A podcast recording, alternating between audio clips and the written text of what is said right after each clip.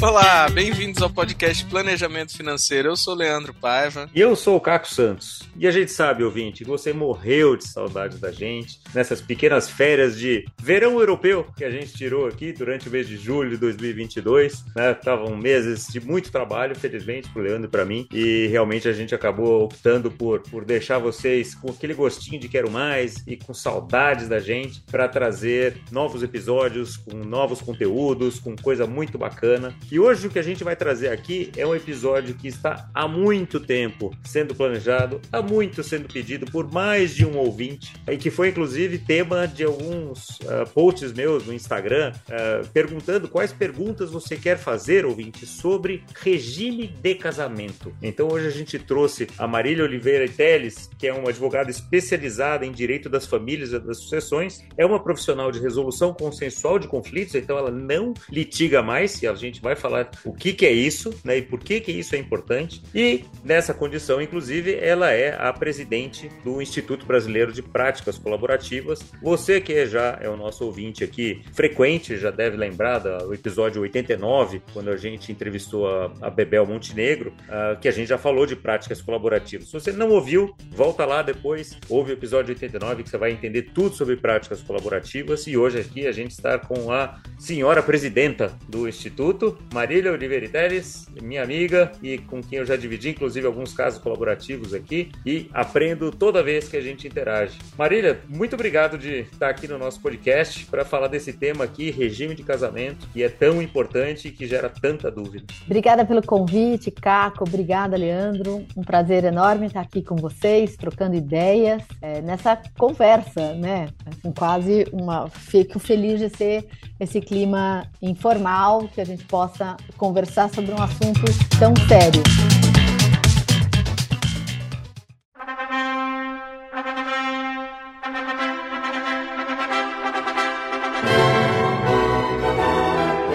Já vou começar aqui fazendo uma pequena correção, né? O regime de bens regime de casamento, aí a gente pode ampliar o conceito, mas a gente vai falar de regime de bens no casamento e que vale para a união estável também. Ah, então já começa aquecendo, então já que já me corrigiu, já começa falando qual que é a diferença, então. Diferença entre regime de bens ou casamento e união estável. Isso, exato. As duas coisas, né? Porque acho que no final das coisas, das contas, tem a ver com o que a gente vai falar aqui, né? Seria uma pergunta que eu ia fazer um pouco mais para frente, mas já antecipa, então. A gente vai falar, então, regime de, regime de, de bens. bens. E o regime, regime de, de, bens, bens serve serve para o casamento ou para a união estável. Perfeitamente. Notadamente no Brasil, né, desde no Brasil e em todo, vamos, vamos combinar, todo direito latino, eh, as pessoas antes de se casar, elas combinam como é que vai ser o contrato delas, né? Esse combinado é um contrato um negócio jurídico, como é que elas vão tratar o patrimônio que elas vão construir durante o matrimônio. O matrimônio, só para informação geral, ele faz a gente ter dois vínculos com a outra pessoa. Um é o que a gente chama é, da sociedade conjugal, que é o que trata exatamente do patrimônio. E o outro é o vínculo matrimonial, que é o que trata do casamento. E o que, que isso tem a ver? Isso tem a ver porque, para as religiões, notadamente para a religião católica, o vínculo matrimonial ele era sagrado, ele não podia se desfazer. Então eu conseguia, né, à medida que o direito foi evoluindo, as pessoas conseguiram ganhar a possibilidade até de desfazer a sociedade conjugal, mas elas não desfaziam o vínculo matrimonial, ou seja, até 1977 no Brasil, as pessoas não podiam se divorciar, então elas não podiam casar de novo. Aí elas viviam novas uniões que já tiveram o nome é, de companheirismo, já tiveram o nome até de concubinato, que hoje é um outro conceito diferente, e hoje se consagrou no direito brasileiro o nome de união estável. E as pessoas divorciadas, inclusive, elas ganharam nos últimos anos, eu tô falando em menos de 50 anos, hein, possibilidade de se divorciarem e, portanto, contrair um novo matrimônio, e depois elas ganharam a possibilidade de se divorciarem quantas vezes elas quisessem. Porque no começo a gente só tinha um bônus. Ó,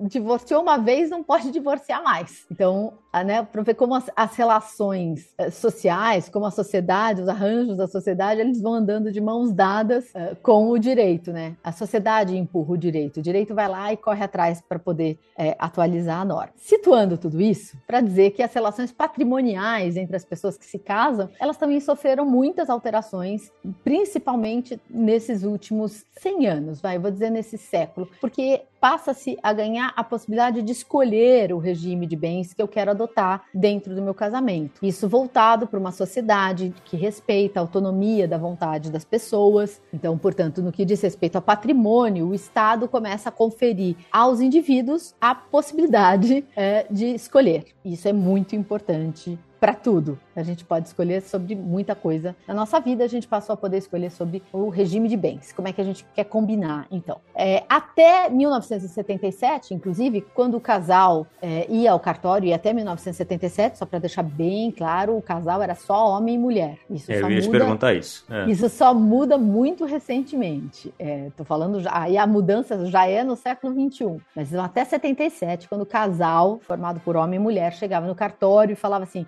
nós queremos nos casar. Se o casal não falasse nada, não perguntasse nada, o escrevente simplesmente ia casá-los, perguntar qual é o nome das testemunhas. A mulher é, era praticamente, ela já não era mais obrigada, mas praticamente socialmente obrigada a adotar o sobrenome do marido. E o regime que a gente chama de o regime é o regime padrão, gente, mas tem um nome técnico que deu, nossa, já volto, eu já volto. O regime padrão, então, era o da comunhão universal de bens. Se eu não falasse nada, eu chegasse no cartório, eu ia sair. Sair não, meu casamento dali a 30 dias ia ser pelo regime da comunhão universal de bens. Com o divórcio, isso muda e o regime padrão passa a ser o da comunhão parcial de bens. E eu explico, porque as pessoas até o divórcio, elas só iam casar uma vez na vida. Então, portanto, tudo que eu tenho antes de eu casar é seu, tudo que você tem é meu, e esse casamento vai ter que durar até que a morte nos separe. Portanto, parece né, um, um casamento, uma extensão, vai para a vida civil, uma extensão da vida religiosa,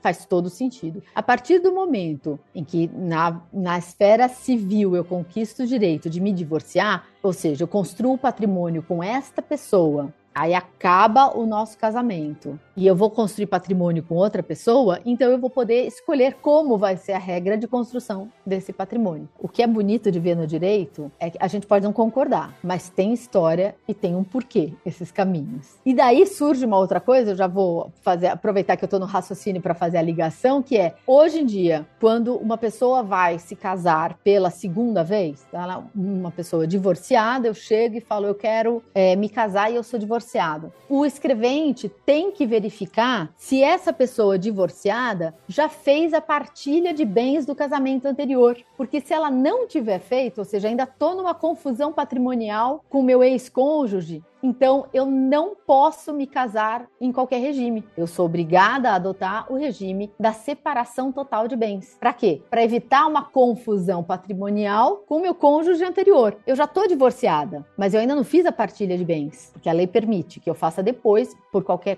questão que envolva o interesse pessoal, como eu falei, a autonomia da vontade das, das pessoas. Mas aí o Estado fala, ok, mas você não vai fazer confusão, então, hein? já que você não fez partilha antes com aquele, não vai casar misturando patrimônio patrimônio com o novo enquanto não fizer a partilha com o anterior. Então ele limita a minha escolha para evitar uma confusão. E da mesma forma, se eu for viúva e for me casar, o escrevente vai perguntar: o inventário já terminou? Já tem o formal de partilha? Já está tudo certo com a divisão do patrimônio? Ah, já. Ah, então tá bom. Então a senhora pode escolher o regime de bens que a senhora quiser. Se não, novamente, eu tenho que me casar com a separação total de bens legal, que é o, é o que a gente chama do regime legal, a separação de de bens quando o Estado determina, ou seja, eu não escolho. É por uma condição que o Estado me força a casar com a separação de bens. Aliás, o outro caso que tem disso é quando um, um, dos, um dos do casal tem mais do que 70 anos, né? Um dos nubentes. Um dos nubentes. Nubentes, exatamente. Por exemplo, novamente, tem justificativa? Tem história para isso? Tem, Caco. Opa. Eu não sou obrigada a concordar. Eu acho que ninguém fica idiota depois dos 70 anos de idade. Se a gente pode ter ministro do STF com mais de 70 anos de idade, se a gente pode ter presidente da República com mais de 70 anos de idade, por que é que aos 70 anos de idade eu perco a capacidade de escolher o meu regime de bens? Por uma tradição de uma sociedade machista machista, patriarcal, protecionista, que acha que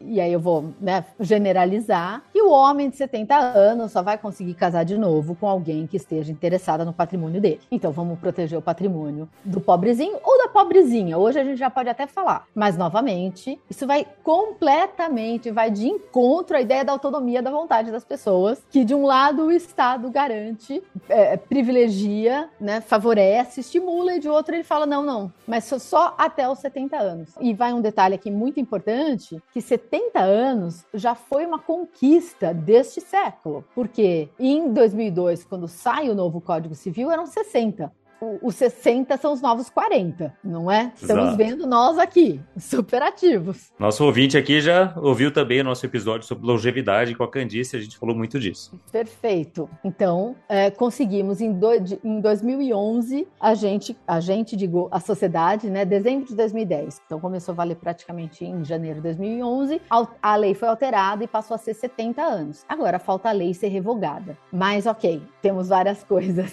para revogar. Então, com relação. Aproveitei e já falei aqui do regime da separação de bens. Legal. O regime legal, que é quando a lei obriga, e tem só mais uma situação para deixar claro pro, aqui para o nosso ouvinte, que é para aquelas pessoas que precisam de suprimento judicial para se casar, que são os nubentes entre 16 e 18 anos de idade. Esses também, porque como eles ainda não são considerados totalmente capazes pela legislação civil e precisam de autorização do pai e da mãe ou do pai do pai da mãe da mãe para se casarem, eles também não podem escolher o regime de bens, eles são obrigados a casar no regime da separação total de bens. Que um seja maior e o outro seja menor. Sim, exatamente. Ou, ou se um dele um, um, um dos Nubanks for também incapaz também, né? Mesmo que Sim. seja maior de idade. A questão da incapacidade dá um outro podcast, porque tá. aí a gente tem que ver qual, a, qual é o, tito, o tipo de incapacidade, se ele é curatelado, qual a extensão da curatela, se é uma tomada de decisão apoiada. Aí é um, é um outro podcast. Eu tá bom, então a gente vai no outro podcast. Agora, tá Exatamente.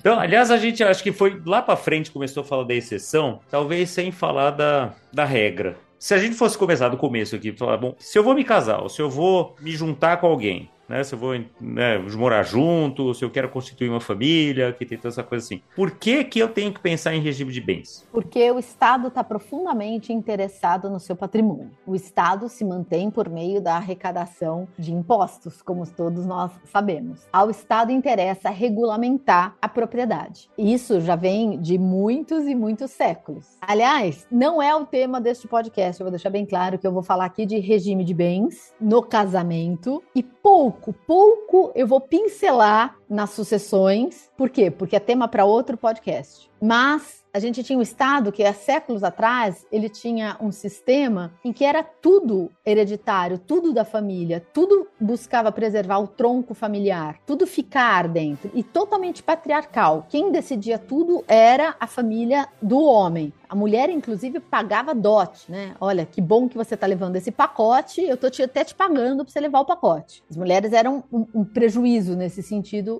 no patrimônio. Então, o Estado tem interesse em regulamentar porque ele está trabalhando com propriedade mesmo. É, uma, é uma, um, um, pensamento estatal que a gente tem, muito ligado, inclusive, ao direito dos países é, que a gente chama de, de, origem latino, que é o direito codificado. Nós, toda a América do Sul, é, toda a parte sul da Europa, é, que usa o direito baseado em, nas leis e nos códigos, principalmente nos códigos de processo, que são muito diferentes do direito anglo-saxão, cujo sistema se chama de common law, que ele não tem esse monte de código, ele tem regras básicas, e a partir das divergências vão, vão as divergências vão sendo levadas a julgamento e aquilo vão, vão criando regras paradigmáticas que vão valendo para toda a sociedade. E a gente vê que são sistemas de funcionamento, de economia, inclusive, muito diferentes nesses países. Já entendemos que o Estado ele está interessado nisso porque ele quer a parte dele, né? Do casamento, que é o terceiro membro do casamento, né? Ou de qualquer coisa. Mas, e, e, aí, eu tô pensando em me casar ou me juntar. Qual que é o melhor regime de casamento, de bens pro casamento? O que, que eu tenho que pensar para eu decidir, para eu escolher qual uh,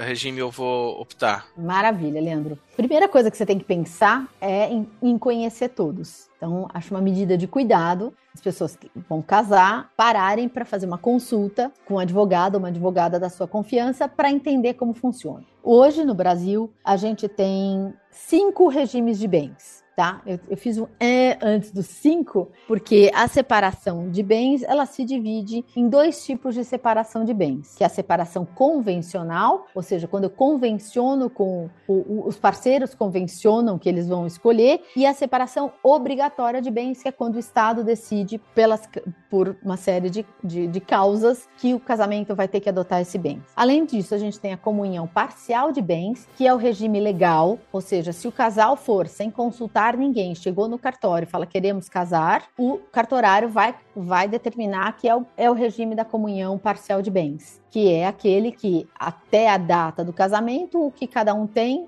é individual. A partir da data do casamento, tudo que for adquirido é de ambos. E o quinto regime de o, quarto regime de bens que a gente tem é a comunhão universal. Eu chego para casar, mas eu tenho que informar ao escrevente: olha, eu quero a comunhão universal de bens. Então, tudo que eu já tinha vai se misturar com tudo que o outro já tinha. Então, é universal por isso. Não, a data do casamento é, não interfere. O que, o que importa é a escolha por esse regime de bens. Agora, sempre que a gente fala disso, Marina, por se eu estiver errado, mas sempre que a gente está falando de bens, é bens e haveres, né? Porque junta ativos e junta passivos. Junta Sim. dívida também, né? Exatamente. Bens é, no, no, positivo e no negativo, azuis e vermelhos. E o quinto e último é, regime de bens que a gente oferece no Brasil chama-se participação final nos aquestos. E eu vou confessar para vocês que eu não conheço nenhum casal que adotou a participação final nos aquestos. Costumo eu dizer adoraria. que isso aí só serve para provas, para prova do CFP, prova da OAB,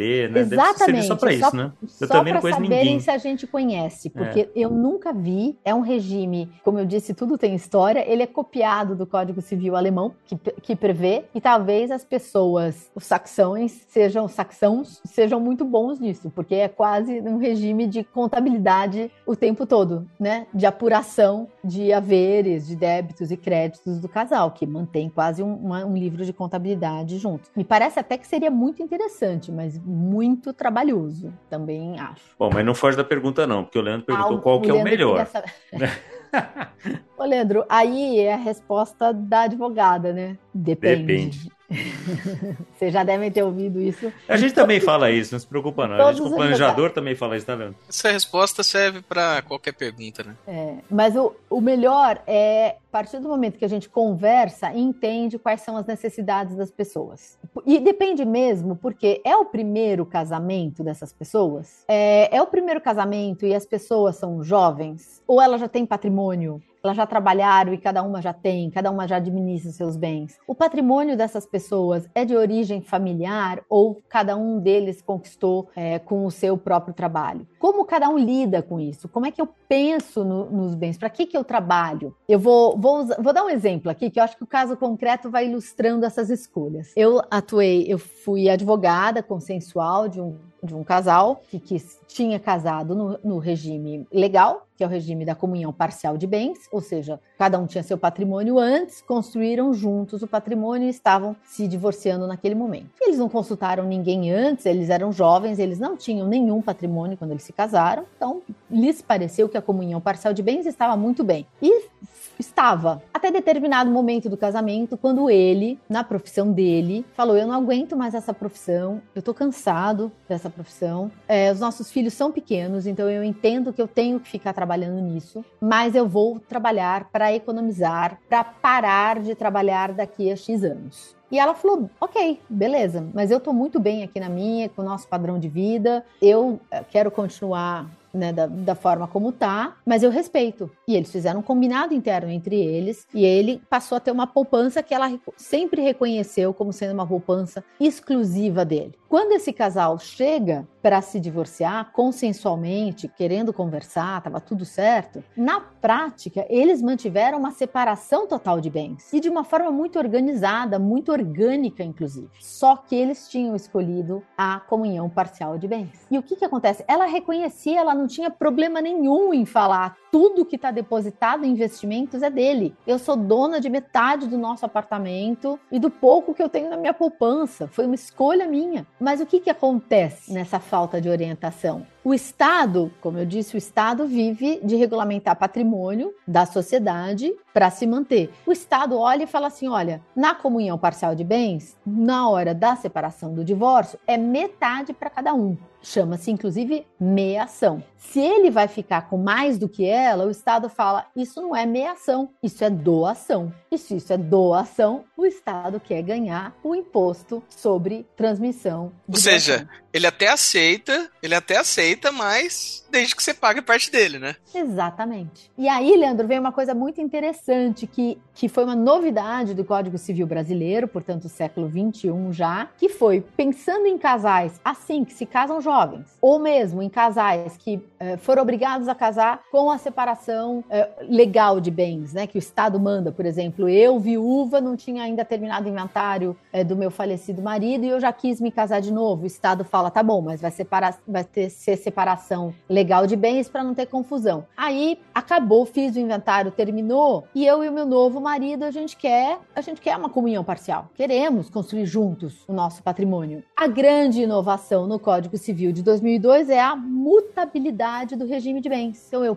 posso hoje em dia casar escolhendo esse regime, e aí eu percebo que ele não se adequa mais ao, ao nosso modo de vida, e nós dois juntos, e isso é condição para mudar o regime de bens. O casal tem que querer, eu vou pedir judicialmente para o juiz para mudar o meu regime de bens. E por que judicialmente? Porque eu tenho a outra condição que resguardar, resguardar o interesse de terceiros. Eu não posso prejudicar ninguém com essa mudança, né? Não pode ser uma coisa para driblar credor, enfim, para ter qualquer tipo de, de fraude. Ou seja, o Código Civil, por um lado, ele entende que a vida é dinâmica e que pode ter alterações. Né? E, e passou a permitir isso. Né? Uma vez ou quantas vezes quiser? Com, com, na mesmo, no mesmo matrimônio, uma vez só, Leandro. Ah, tem lá. essa limitação? Tem. Isso, isso, inclusive, foi uma pergunta da Nina, nossa, nossa ouvinte, que mandou no Instagram se, se era possível mandar o regime depois de casado. E isso serve também, como um caso aqui, eu tenho um cliente é, que uns dois anos atrás ele foi convidado para virar diretor estatutário da empresa, onde ele, onde ele trabalha, uma promoção muito bacana, etc, etc. E daí ele veio me contar, olha que legal, isso aqui. Eu falei, tudo bem, você sabe as responsabilidades,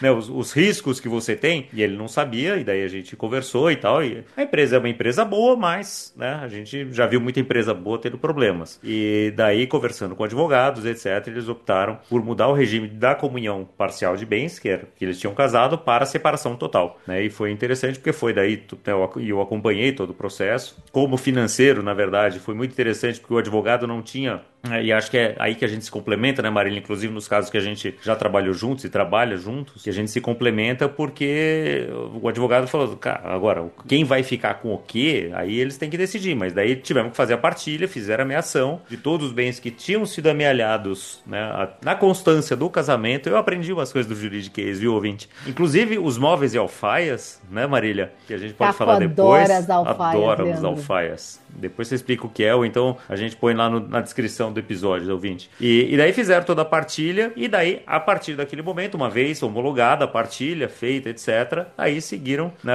casados, mas daí cada um uh, tendo o seu, o, seu, o seu dinheiro, o seu patrimônio, etc. E ele foi ganhando bônus, né, e daí foi muito bacana, inclusive, porque ele, ele tinha uma combinação de que ele partilharia o bônus para ele. Então, todo ano, uh, a partir daí, foram dois anos que ele. Aliás, foi um ano, o outro deve ser agora começo do ano, mas já no, no, no, começo desse ano, quando ele ganhou o bônus da empresa, fizeram uma conta lá e ele falou: olha, que X mil reais aqui seria o que te competiria. Então ele doou para ela, pagou o ITCMD, né, para que eles continuassem tendo, tendo uma vida financeira equilibrada, o que é muito legal, né? E, e é muito difícil de ver, né? Um casal que tenha tanta consciência, que é, mas é um dos efeitos de ter um bom planejamento financeiro, né? E um bom planejador financeiro, modéstia à parte. Exatamente. E consultar as pessoas que conhecem dos temas, né, Caco? Porque aí, Sim. a partir do planejador financeiro, você indica um advogado que possa dar essa assessoria. Eu acho que eu costumo brincar, mas é muito sério. Uma das minhas metas da minha vida profissional é mudar a imagem do advogado. O advogado contemporâneo, ele é parceiro do cliente. Eu tenho que trabalhar junto. Ele é consultivo, ele. né? Exato, é isso que. Estou assessorando. Uhum.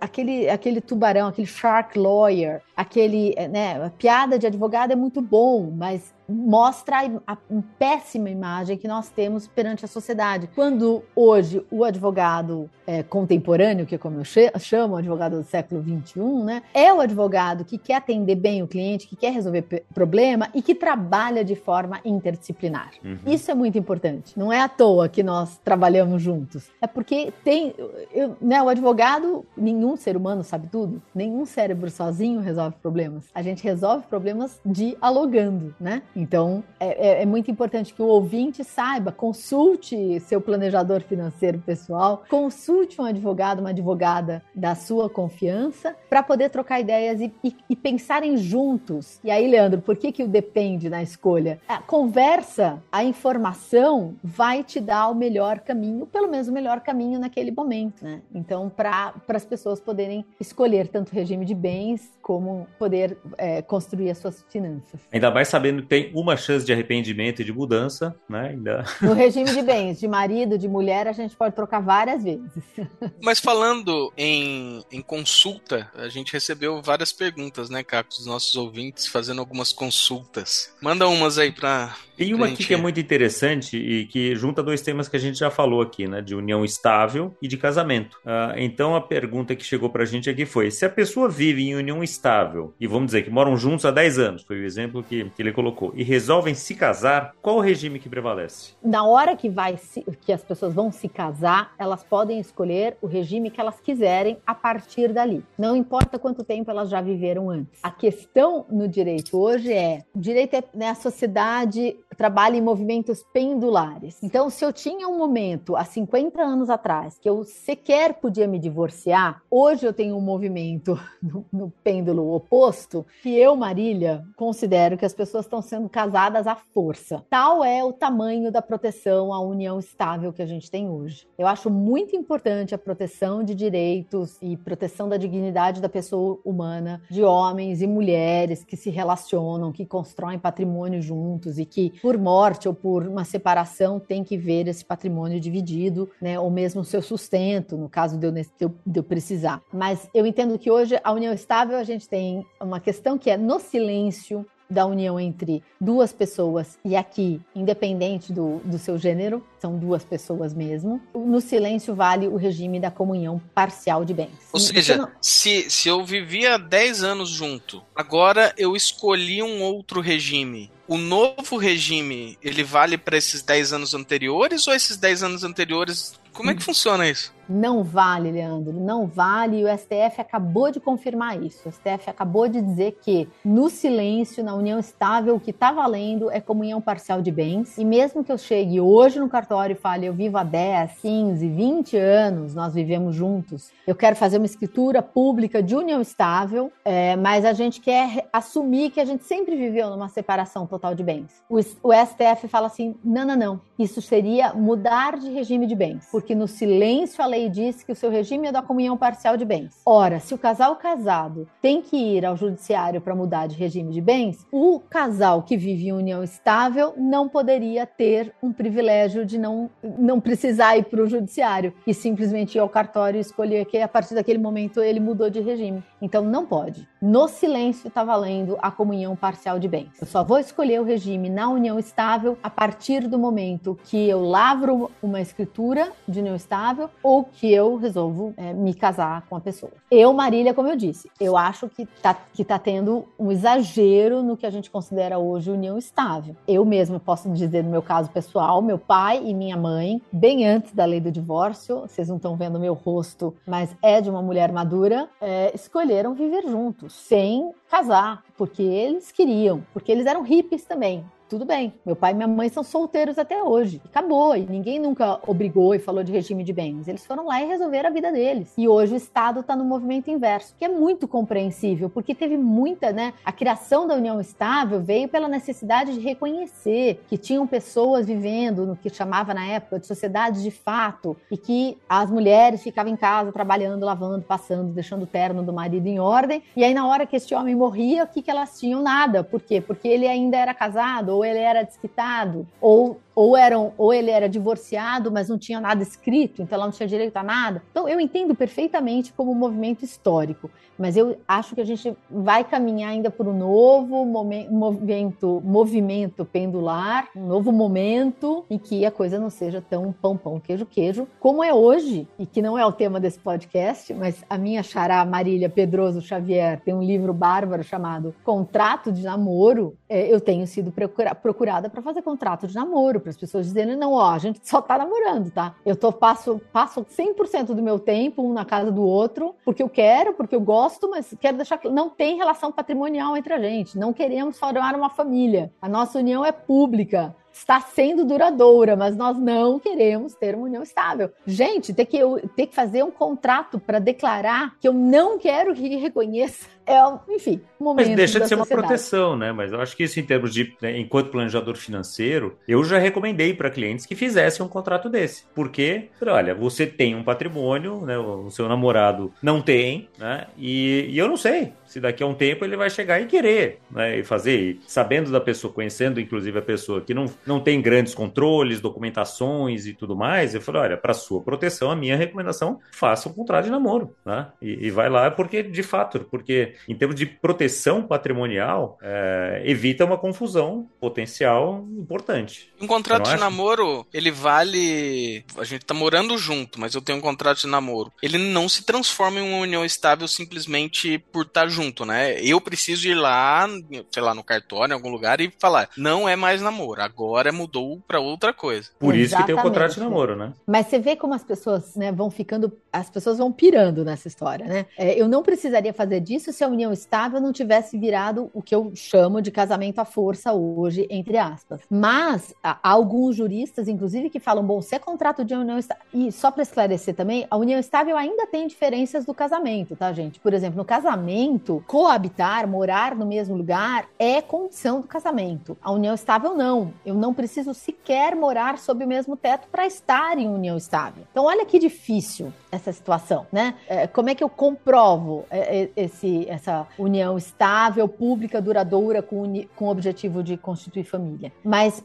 como, o que eu ia dizer é que, como as pessoas vão pirando, que alguns juristas falam: olha, então renova teu contrato de namoro todo ano, para deixar claro que não é porque você fez em 2020 na pandemia que em 2022 acabou a pandemia, em tese, e ele ainda tá valendo. Vai, volta lá, você e seu namorado, vai lá no cartório e fala: viemos aqui renovar, ainda estamos namorando. Declare isso lá. Eu, eu, Marília, fico estupefata. Agora, prefiro pecar pelo excesso e dar a mesma orientação para os meus clientes. Muito bom. Aliás, na mesma linha aqui do que a falou de mudança de regime, uma outra pergunta que chegou pelo Instagram aqui nas nossas redes foi: após o marido ou a esposa, ou, né, enfim, acho que tanto faz, completar 70 anos, qual regime prevalecerá? Muda é, alguma coisa? Não muda. Se eu já estou casado, fica o que eu já tenho. Ah, os 70 anos, eles só fazem diferença para eu começar um novo, uma nova união estável ou um novo casamento a partir da, dos 70, que aí eu sou obrigada a adotar a separação legal de bens, porque o Estado decide por mim. E é muito interessante isso, como eu disse, a gente não vai falar de sucessões aqui hoje, mas é, é importante porque quando a gente vai tratar de inventários, né, de, de pessoas que viveram em união estável, isso é cada vez mais comum, né, em segundas uniões, simplesmente as pessoas se unem, vão morar juntas, e os herdeiros reconhecem amigavelmente, né, tá, tá claro, é companheira do meu pai, ou companheiro do meu pai, ficou viúvo, viúva, tá tudo certo. Mas a partir partir de que data essa união se deu para que eu possa decidir como vai ser feita a partilha desses bens. Data, é, Caco e Leandro, é uma coisa muito importante quando eu falo de regime de bens.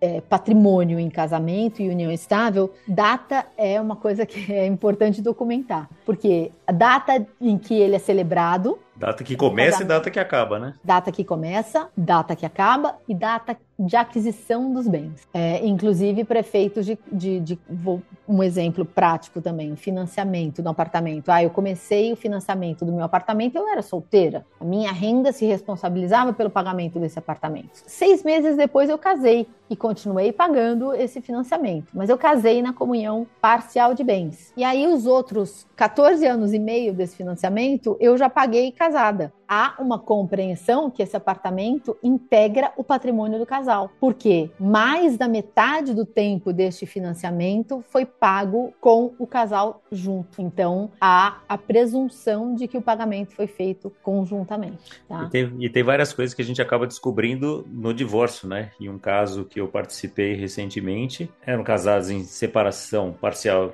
é, separação parcial, né? Não, a separação. Comunhão parcial. Comunhão é parcial. Comunhão parcial, ou seja, que é uma separação parcial, né? Ou seja, o que tinha antes do casamento é de cada um, o que recebeu de herança ou de doação é de cada um, se comunica, certo? Mas daí o que aprendi é, mas os frutos desse bem se comunicam. Então olha que interessante. Um dos dois do casal tinha recebido um apartamento em doação. Legal, o apartamento é seu, é seu, é seu, beleza. Só que todos os aluguéis que a gente foi recebendo desse apartamento, meio a meio. Exatamente. Frutos e rendimentos se comunicam dos bens individuais e particulares, inclusive. Isso é bem importante, isso que você falou. E posso temperar a conversa aqui? Deve. Falando de termos legais e que a gente, às vezes, a gente até esquece no dia a dia, no cotidiano, porque não são muitos casos que aparecem. Houve um caso que eu, eu não tive envolvida, foi uma colega minha, mas que a gente discutiu aqui na, na, na rede né, de, de, advogadas, que tem um artigo do Código Civil, que é o um, um 1659, que ele fala assim: excluem-se da comunhão. Dois pontos. Então, o que está? Por exemplo, a doação recebida sem,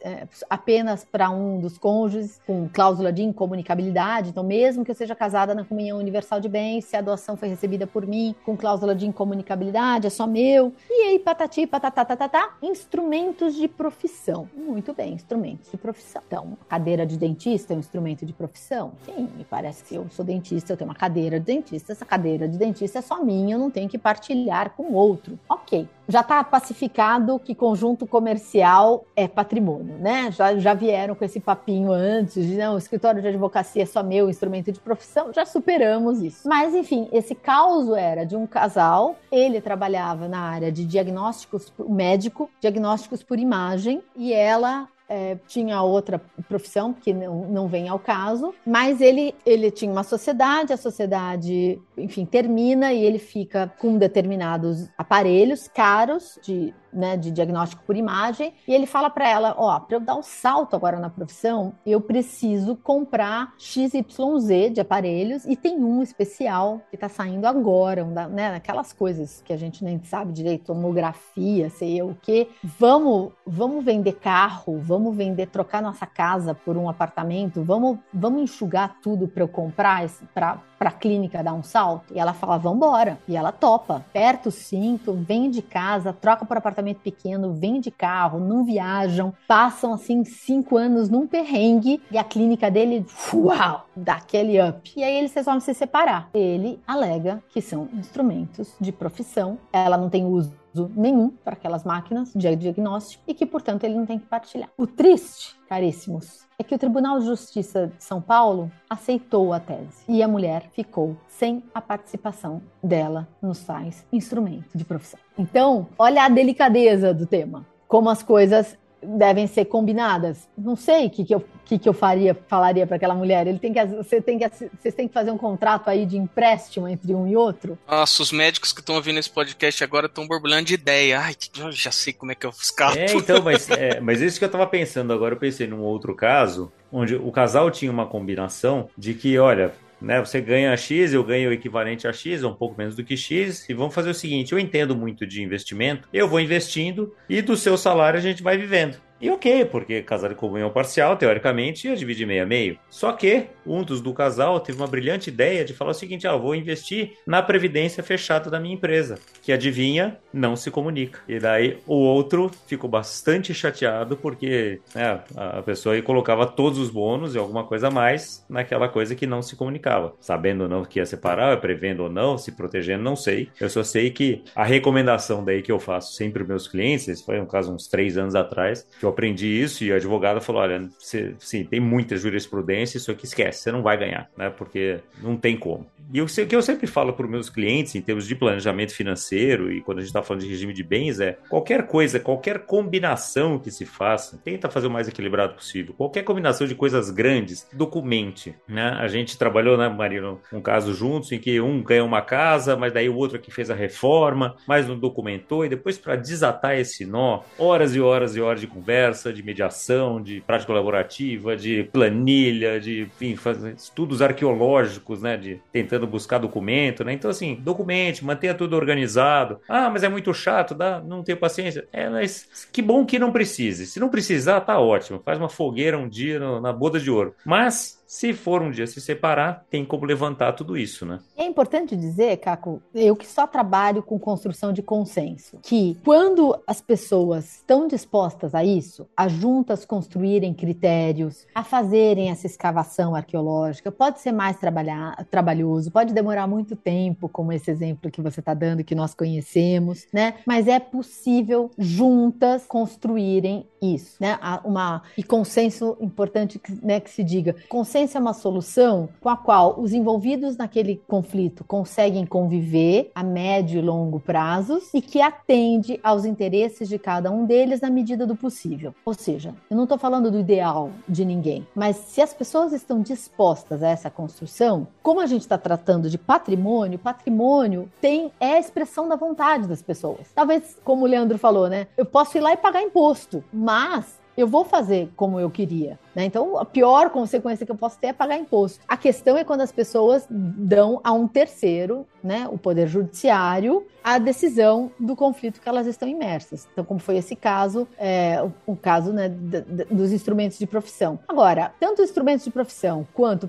previdência privada, o que a gente observa é que se começa a haver casos repetitivamente batendo no judiciário com isso, fica evidente a má fé e a jurisprudência muda de rumo. Se a gente for pegar pegar é, julgados no começo de previdências, em geral, não era nem previdência privada de empresa, previdências, depositei lá no banco. Lá, as primeiras de decisões que a gente tem são de que não se comunicavam. E aí começa a ficar claro que não, eu estou usando isso daqui para não comunicar. Isso é um patrimônio comum e agora caiu, comunica, né? Tem que, é, é, tem que partilhar com o casal. Então, enfim, a sociedade vai evoluindo, vai se mexendo e o direito vai acompanhando. Às vezes demora um pouquinho, mas o direito vai acompanhando. Sem dúvida, o ideal é isso: registra, registra os combinados, escrevam como vocês quiserem. Né? Hoje a gente tem várias metodologias e uma das que a gente usa para criar consenso, inclusive, chama-se contratos conscientes. No contrato consciente eu trago a linguagem o mais próxima possível das pessoas envolvidas. Não tem juridiquês. Porque esse contrato não é para terceiros lerem, é para funcionar entre as pessoas envolvidas. Então, se você uh, faz, né, se você faz uma assessoria com alguém,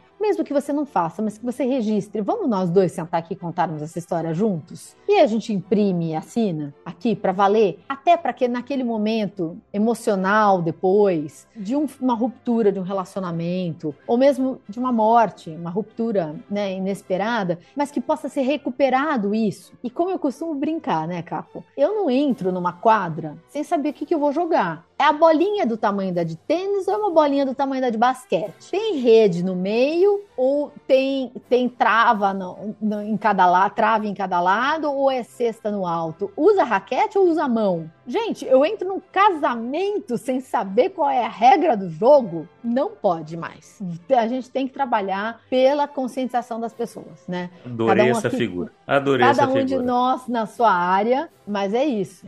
Eu, eu, eu, é a missão da minha profissional da minha vida, Caco queria até contar para vocês que eu acho que tem uma coisa muito importante né, desse trabalho cada vez mais conjunto. Nós estamos aqui entre consultores financeiros e uma advogada, mas eu gosto muito de trazer os psicólogos e as psicólogas para essa conversa também, porque a subjetividade né, é, se faz muito Ainda mais presente. nós que tratamos pessoas de números sempre, né? E a gente sempre fala isso. Somos fãs também, mas conte aí o que eu ia dizer é que eu tive o, o privilégio, o prazer é, de passar por um trabalho de consultoria financeira com a GFI, que hoje é a Serafim, reaprendendo aqui o nome. Eu já sou casada com o mesmo marido há 28 anos. E a gente de uma união estável, se transformou de, de anos depois num casamento, com comunhão parcial de, de bens. E agora, passados dos 50 anos de idade, nós dois resolvemos olhar para frente e falar, bom, como é que a gente quer cuidar do nosso patrimônio é, para os dois profissionais liberais para nossa aposentadoria. E foi um trabalho muito bacana de autoconhecimento, trabalhoso mesmo, de mãos à obra, mas né? Não há nada fora do trabalho nessa vida, afinal de contas.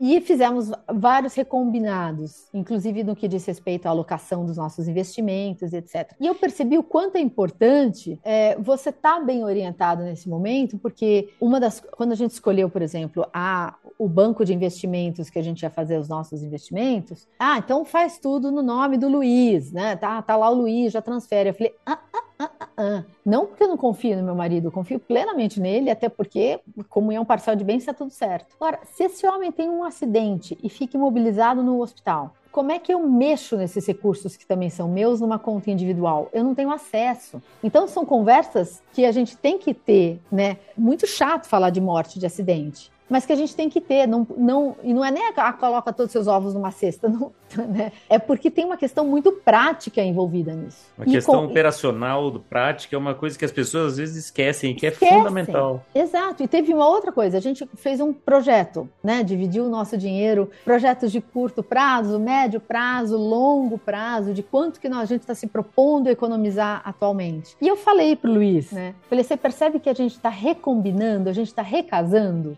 Por quê? Se a gente mudar de ideia nos próximos 20 anos com relação a não queremos mais ficar juntos, a gente vai ter que voltar aqui e olhar esses números. Porque esses números, esse projeto que a gente está fazendo, eles só existem contando com o trabalho de nós dois. Então, é importante, né, esse trabalho seja feito de uma forma interdisciplinar para que o casal tenha amparo para ter essa conversa de uma maneira saudável. Porque, de fato, né, Caco, a gente trabalhou recentemente é, num caso que, feliz, que era uma equipe é, colaborativa completa, cada advogado representando um cônjuge, o Caco fazendo a parte de financeiro neutro, e a gente tinha né, uma profissional de saúde mental junto conosco, que depois de 25 anos de casamento, ela tinha parado de trabalhar e o projeto de vida dela era o casamento. E como é que você faz essa transição? Quantos e quantos momento? casos a gente, a gente conhece, você ouvinte, deve estar lembrando de quantos e quantos casos você conhece de casais que, que fizeram isso, né? E como é que então, você recombina, é... como é que você lida com isso,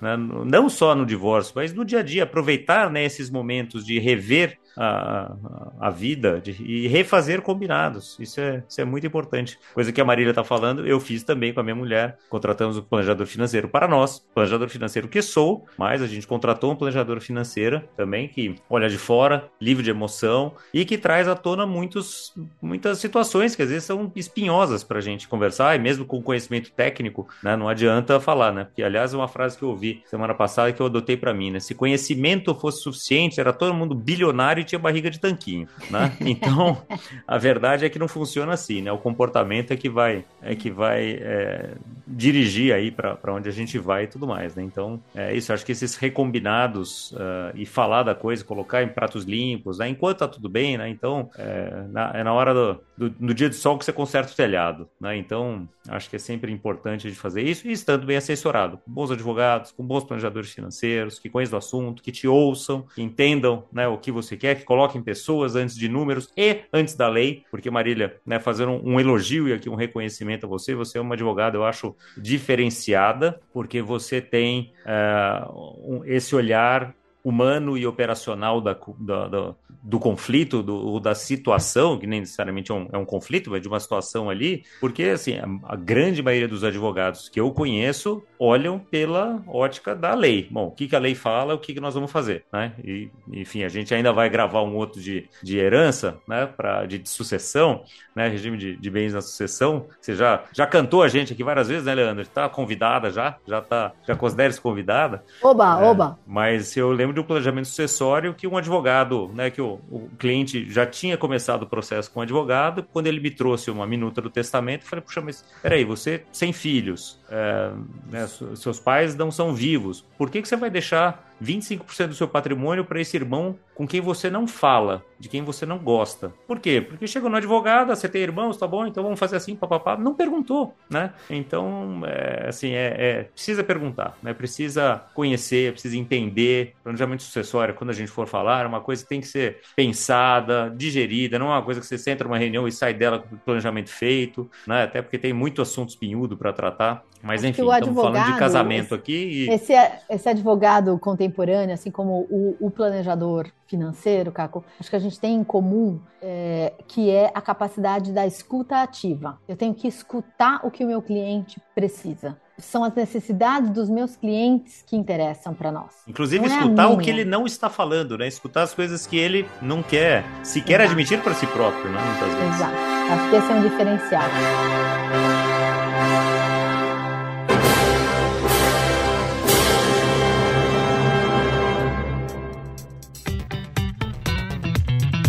Mas a gente vai chegando no final do episódio, Marília. Apesar de ter papo para mais de metro aqui ainda, né? E tem muito caos ainda para contar. Você tem essa vasta experiência e conhecimento no assunto. E tem muita, assim, tem cursos e cursos, né? De regime de bens, e mas acho que o que fica é a parte educacional, né? Para todo mundo que está ouvindo a gente aqui. Se já, uh, se já é casado, repense seus combinados, né? Se, se, faz sentido mudar o regime de bens, que é possível. Não é facinho, tem que ser um, uma ação judicial. Se você ainda não é casado, vai casar, vai juntar com alguém e tal, pense nisso, estude, pega um, um profissional, vai se informar, né? Porque eu adorei a, a, a história do esporte, né? Não dá para entrar numa quadra sem saber que esporte você vai jogar e nem no casamento sem saber a regra que vai ter. Adorei. E antes da gente terminar, a gente sempre pergunta, então, uma dica de livro, uma dica de filme, de seriado, o que que você, você que é uma pessoa que eu sei que adora as artes, né? O que que você indica para o nosso ouvinte aqui? Tem tanta coisa legal e na hora aqui vem, uh, uh, qual que eu vou escolher, né? Qual, qual que eu quero agora? Eu acho que para se divertir de filme,